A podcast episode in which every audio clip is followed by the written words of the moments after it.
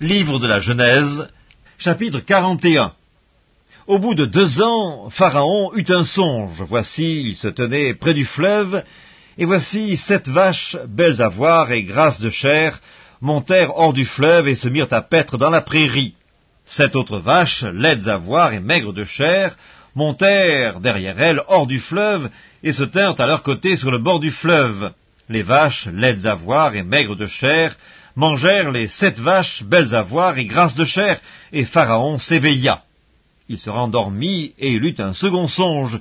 Voici sept épis gras et beaux montèrent sur une même tige, et sept épis maigres et brûlés par le vent d'Orient poussèrent après eux. Les épis maigres engloutirent les sept épis gras et pleins, et Pharaon s'éveilla. Voilà le songe.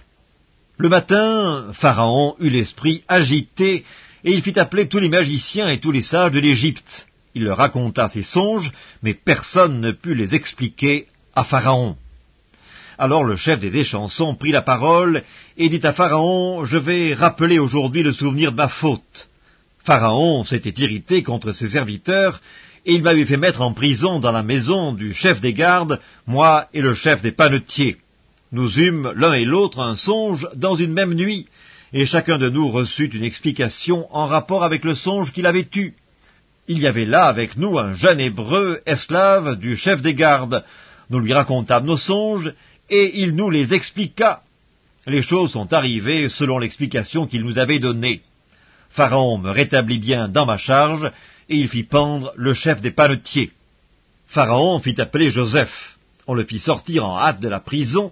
Il se rasa, changea de vêtements et se rendit vers Pharaon. Pharaon lui dit, J'ai eu un songe, personne ne peut l'expliquer, et j'ai appris que tu expliques un songe après l'avoir entendu. Joseph répondit à Pharaon en disant, Ce n'est pas moi, c'est Dieu qui donnera une réponse favorable à Pharaon. Pharaon dit alors à Joseph, Dans mon songe, voici, je me tenais sur le bord du fleuve, et voici sept vaches grasses de chair et belles d'apparence montèrent hors du fleuve et se mirent à paître dans la prairie. Sept autres vaches montèrent derrière elles, maigres, fort laides d'apparence et décharnées. Je n'en ai point vu d'aussi laides dans tout le pays d'Égypte. Les vaches décharnées et laides mangèrent les sept premières vaches qui étaient grasses. Elles les engloutirent dans leur ventre, sans qu'on s'aperçût qu'elles y fussent entrées, et leur apparence était laide comme auparavant. Et je m'éveillai. Je vis encore en songe sept épis pleins et beaux qui montèrent sur une même tige, et sept épis vides, maigres, brûlés par le vent d'Orient, poussèrent après eux. Les épis maigres engloutirent les sept beaux épis, je l'ai dit aux magiciens, mais personne ne m'a donné d'explication. Joseph dit à Pharaon, Ce qu'a rêvé Pharaon est une seule chose. Dieu a fait connaître à Pharaon ce qu'il va faire. Les sept vaches belles sont sept années, et les sept épis beaux sont sept années. C'est un seul songe. Les sept vaches décharnées laides qui montaient derrière les premières sont également sept années, et les sept épis vides, brûlés par le vent d'Orient, seront sept années de famine. Ainsi, comme je viens de le dire à Pharaon, Dieu a fait connaître à Pharaon ce qu'il va faire. Voici, il y aura sept années de grande abondance dans tout le pays d'Égypte, sept années de famine viendront après elles, et l'on oubliera toute cette abondance au pays d'Égypte, et la famine consumera le pays. Cette famine qui suivra sera si forte qu'on ne s'apercevra plus de l'abondance dans le pays. Si Pharaon a vu le songe se répéter une seconde fois, c'est que la chose est arrêtée de la part de Dieu et que Dieu se hâtera de l'exécuter. Maintenant que Pharaon choisisse un homme intelligent et sage, et qu'il le mette à la tête du pays d'Égypte, que Pharaon établisse des commissaires sur le pays pour lever un cinquième des récoltes de l'Égypte pendant les sept années d'abondance, qu'il rassemble tous les produits de ces bonnes années qui vont venir, qu'il fasse, sous l'autorité de Pharaon, des amas de blé, des approvisionnements dans les villes, et qu'ils en aient la garde. Ces provisions seront en réserve pour le pays, pour les sept années de famine qui arriveront dans le pays d'Égypte, afin que le pays ne soit pas consumé par la famine. Ces paroles plurent à Pharaon et à tous ses serviteurs, et Pharaon dit à ses serviteurs, Trouverions-nous un homme comme celui-ci, ayant en lui l'Esprit de Dieu? Et Pharaon dit à Joseph, Puisque Dieu t'a fait connaître toutes ces choses, il n'y a personne qui soit aussi intelligent et aussi sage que toi. Je t'établis sur ma maison, et tout mon peuple obéira à tes ordres. Le trône seul m'élèvera au-dessus de toi. Pharaon dit à Joseph, Vois, je te donne le commandement de tout le pays d'Égypte. Pharaon ôta son anneau de la main et le mit à la main de Joseph. Il le revêtit d'habits de fin lin et lui mit un collier d'or au cou. Il le fit monter sur le char qui suivait le sien, et l'on criait devant lui À genoux C'est ainsi que Pharaon lui donna le commandement de tout le pays d'Égypte.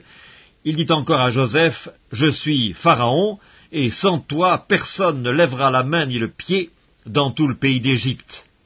Pharaon appela Joseph du nom de Tsaphnath Pénéac, et il lui donna pour femme Asnath, fille de Potiphéra, prêtre d'On. Et Joseph partit pour visiter le pays d'Égypte. Joseph était âgé de trente ans lorsqu'il se présenta devant Pharaon, roi d'Égypte, et il quitta Pharaon et parcourut tout le pays d'Égypte. Pendant les sept années de fertilité, la terre rapporta abondamment. Joseph rassembla tous les produits de ces sept années dans le pays d'Égypte. Il fit des approvisionnements dans les villes, mettant dans l'intérieur de chaque ville les productions des champs d'alentour. Joseph amassa du blé, comme le sable de la mer, en quantité si considérable que l'on cessa de compter parce qu'il n'y avait plus de nombre. Avant les années de famine, il naquit à Joseph deux fils, que lui enfanta Asnath, fille de Potiphéra, prêtre d'On. Joseph donna au premier-né le nom de Manassé, car, dit-il, Dieu m'a fait oublier toutes mes peines et toute la maison de mon père. Et il donna au second le nom d'Éphraïm, car, dit-il, Dieu m'a rendu fécond dans le pays de mon affliction. Les sept années d'abondance qu'il y eut au pays d'Égypte s'écoulèrent, et voici les sept années de famine commencèrent à venir, ainsi que Joseph l'avait annoncé. Il y eut famine dans tous les pays, mais dans tout le pays d'Égypte, il y avait du pain. Quand tout le pays d'Égypte fut aussi affamé, le peuple cria à Pharaon pour avoir du pain. Pharaon dit à tous les Égyptiens, Allez vers Joseph et faites ce qu'il vous dira. La famine régnait dans tout le pays. Joseph ouvrit tous les lieux d'approvisionnement et vendit du blé aux Égyptiens. La famine augmentait dans le pays d'Égypte, et de tous les pays on arrivait en Égypte pour acheter du blé auprès de Joseph, car la famine était forte dans tous les pays. Évangile selon Matthieu, chapitre 24 Comme Jésus s'en allait, au sortir du temple, ses disciples s'approchèrent pour lui en faire remarquer les constructions.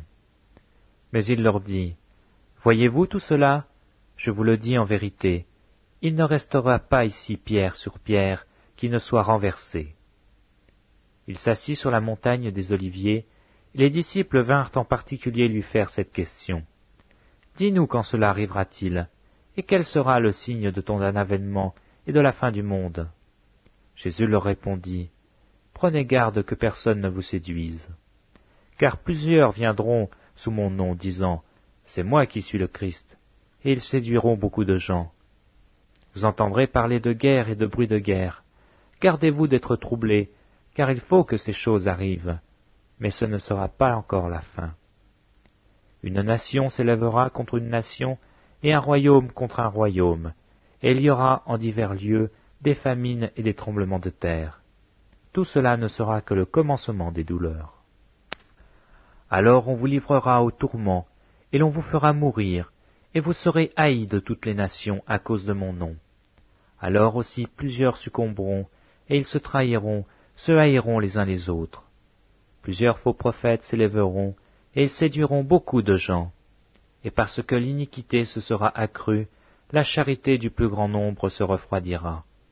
Mais celui qui persévérera jusqu'au bout sera sauvé. Cette bonne nouvelle du royaume sera prêchée dans le monde entier pour servir de témoignage à toutes les nations. Alors viendra la fin. C'est pourquoi, lorsque vous verrez l'abomination de la désolation dont a parlé le prophète Daniel établi en lieu saint, que celui qui lit fasse attention, alors que ceux qui seront en Judée fuient dans les montagnes, que celui qui sera sur le toit ne descende pas pour prendre ce qui est dans sa maison, et que celui qui sera dans les champs ne se retourne pas en arrière pour prendre son manteau. Malheur aux femmes qui seront enceintes et à celles qui allaiteront en ces jours-là. Priez pour que votre fuite n'arrive pas en hiver ni un jour de sabbat, car alors la détresse sera si grande qu'il n'y en a point eu de pareil depuis le commencement du monde jusqu'à présent, et qu'il n'y en aura jamais. Et si ces jours n'étaient abrégés, personne ne serait sauvé. Mais à cause des élus, ces jours seront abrégés.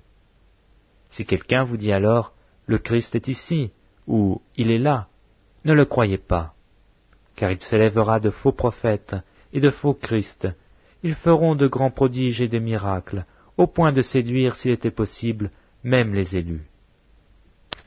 Voici, je vous l'ai annoncé d'avance. Si donc on vous dit, Voici, il est dans le désert, n'y allez pas. Voici, il est dans les chambres, ne le croyez pas. Car comme l'éclair part de l'Orient et se montre jusqu'en Occident, ainsi sera l'avènement du Fils de l'homme. En quelque lieu que soit le cadavre, là s'assembleront les aigles. Aussitôt après ces jours de détresse, le soleil s'obscurcira, la lune ne donnera plus sa lumière, les étoiles tomberont du ciel, et les puissances des cieux seront ébranlées. Alors le signe du Fils de l'homme paraîtra dans le ciel, toutes les tribus de la terre se lamenteront, et elles verront le Fils de l'homme venant sur les nuées du ciel avec puissance et une grande gloire. Il enverra ses anges avec la trompette retentissante, et ils rassembleront ses élus des quatre vents, depuis une extrémité des cieux jusqu'à l'autre. Instruisez-vous par une comparaison tirée du figuier. Dès que ses branches deviennent tendres et que les feuilles poussent, vous connaissez que l'été est proche. De même, quand vous verrez toutes ces choses, sachez que le Fils de l'homme est proche à la porte. Je vous le dis en vérité, cette génération ne passera point que tout cela n'arrive. Le ciel et la terre passeront, mais mes paroles ne passeront point. Pour ce qui est du jour et de l'heure, personne ne le sait, ni les anges des cieux, ni le Fils, mais le Père seul. Ce qui arriva du temps de Noé arrivera de même à l'avènement du Fils de l'homme. Car dans les jours qui précédèrent le déluge, les hommes mangeaient et buvaient, se mariaient et mariaient leurs enfants, jusqu'au jour où Noé entra dans l'arche, et ne se doutèrent de rien, jusqu'à ce que le déluge vînt et les emporta tous. Il en sera de même à l'avènement du Fils de l'homme. Alors, de deux hommes qui seront dans un champ, l'un sera pris et l'autre laissé. De deux femmes qui moudront à la meule, l'une sera prise, l'autre laissée. Veillez donc, puisque vous ne savez pas quel jour votre Seigneur viendra. Sachez-le bien, si le maître de la maison savait à quelle heure de la nuit le voleur doit venir, il veillerait et ne laisserait pas percer sa maison. C'est pourquoi vous aussi, tenez-vous prêts, car le Fils de l'homme viendra à l'heure, et vous n'y penserez pas. Quel est donc le serviteur fidèle et prudent que son maître a établi sur ses gens pour leur donner la nourriture au temps convenable? Heureux ce serviteur que son maître à son arrivée trouvera faisant ainsi. Je vous le dis en vérité, il l'établira sur tous ses biens. Mais si c'est un méchant serviteur qui dit en lui-même Mon maître tarde à venir, s'il se met à battre ses compagnons, s'il mange et boit avec les ivrognes, le maître de ce serviteur viendra le jour où il n'y s'y attend pas, et à l'heure qu'il ne connaît pas. Il le mettra en pièces et lui donnera sa part avec les hypocrites. C'est là qu'il y aura des pleurs et des grincements de dents.